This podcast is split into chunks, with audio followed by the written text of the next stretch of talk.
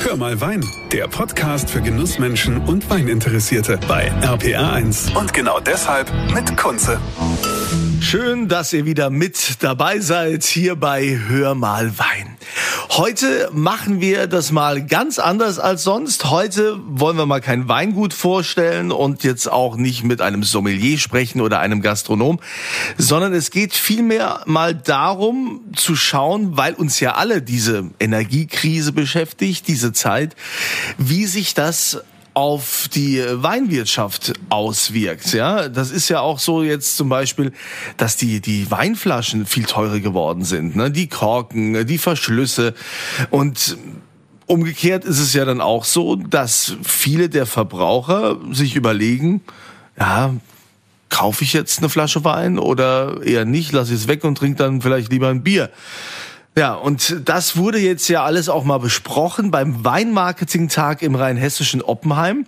Organisiert hat das der Bernd Wechsler. Er ist der Chef des Kompetenzzentrums Weinmarkt.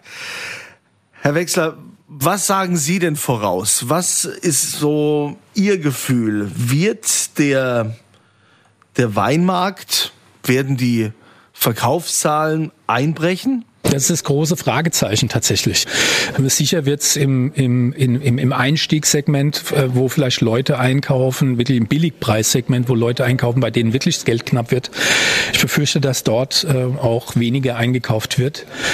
Ich glaube aber, dass Wein mehr ist als nur ein Getränk. Ich glaube, die Menschen wollen sich schon irgendwo auch was Gutes tun, auch in solchen äh, Zeiten, in denen wir sind. Und deswegen schaue ich eigentlich ganz positiv in die Zukunft, was das angeht. Naja, wir können ja auch mal gucken, was so die Trends jetzt gemacht haben, so durch Corona und auch jetzt nach Corona. Klar, Online-Verkauf ist äh, in. Was ist denn eigentlich mit diesen Weinautomaten? Ich sehe ja jetzt immer mehr so sogenannte Weinautomaten. Ähm, was, was ist denn mit denen? Ja, natürlich. Also dieses kontaktlose Vermarkten ähm, und am Anfang der, des Lockdowns hieß es ja fast mal, es darf gar niemand mehr auf den Hof, auf den Hof kommen und darf dann dort seinen Wein abholen, also nur noch Versand. Ähm, also diese kontaktlose war natürlich da und dann sind dann relativ schnell auch ein paar Betriebe auf, ein, auf die Idee gekommen, dass man Service 24-7 rund um die Uhr einen gekühlten Wein einkaufen kann. Winzer haben relativ schnell gemerkt, da gehen auch noch andere Sachen. Da wird Gläser, Wasser, Speisen, die, dann, die man nur warm machen muss. Ähm, sowas läuft da. Äh, und da ist wirklich so ein ganz eigenes äh, Vermarktungssegment äh, entstanden. Ja? Was ist denn mit Bio? Also ich, ich spreche ja mit vielen Winzern und ihr habt das ja auch schon in diesem Podcast oft gehört, dass äh, jeder Winzer, der was auf sich hält, lässt sich mittlerweile Bio zertifizieren. Herr Wechsler, ist dieser Biotrend schon wieder vorbei oder was? Es geht äh, darüber hinaus.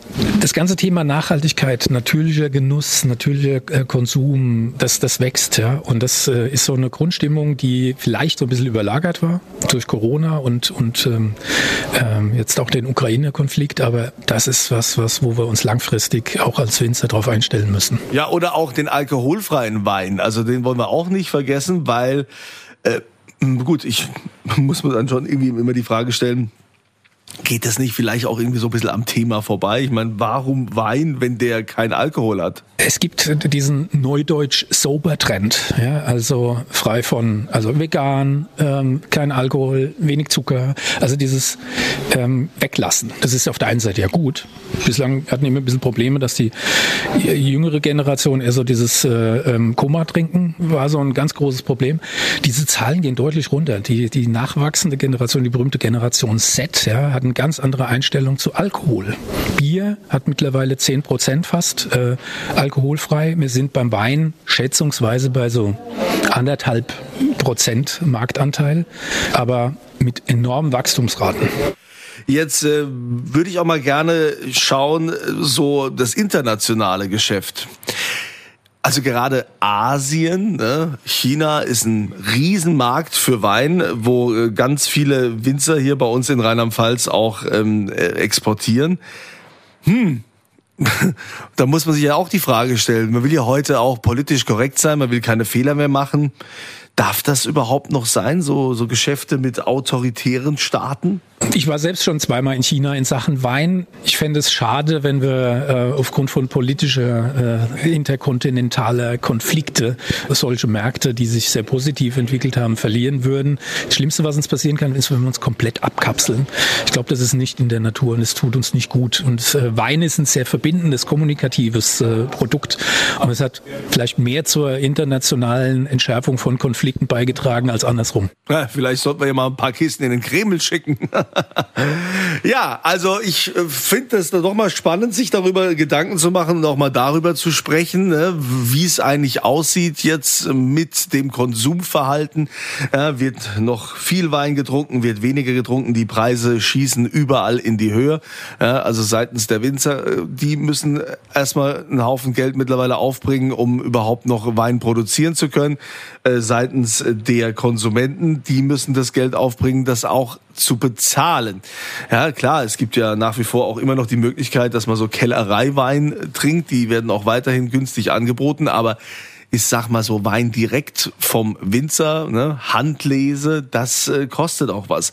Aber ich muss natürlich auch zur Verteidigung sagen, dass ähm, das immer noch alles ganz human ist oder fast billig gegen das, was äh, so, solche Handleseweine aus Toplagen, wie wir das hier bei uns in Rheinland-Pfalz haben, was die äh, in Burgund, also in Frankreich äh, kosten, was da aufgerufen wird.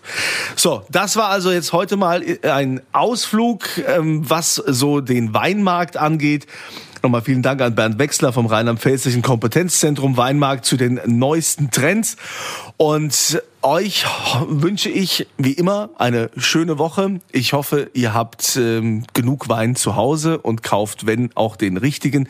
Man muss ja mittlerweile nicht mehr unbedingt zum Winzer fahren. Man kann sich ja die Weine auch online bestellen. Aber ist doch immer schön, wenn man äh, sich ein Weingut raussucht und ich hoffe, ich konnte euch da bisher auch immer gut inspirieren.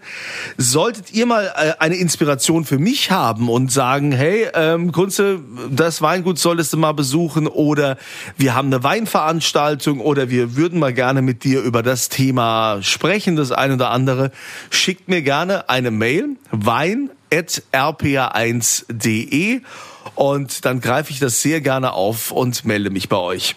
Jetzt habt ein schönes Wochenende, eine schöne Woche und immer volle Gläser. Das war Hör mal Wein, der Podcast für Genussmenschen und Weininteressierte mit Kunze auf rpa1.de und überall, wo es Podcasts gibt.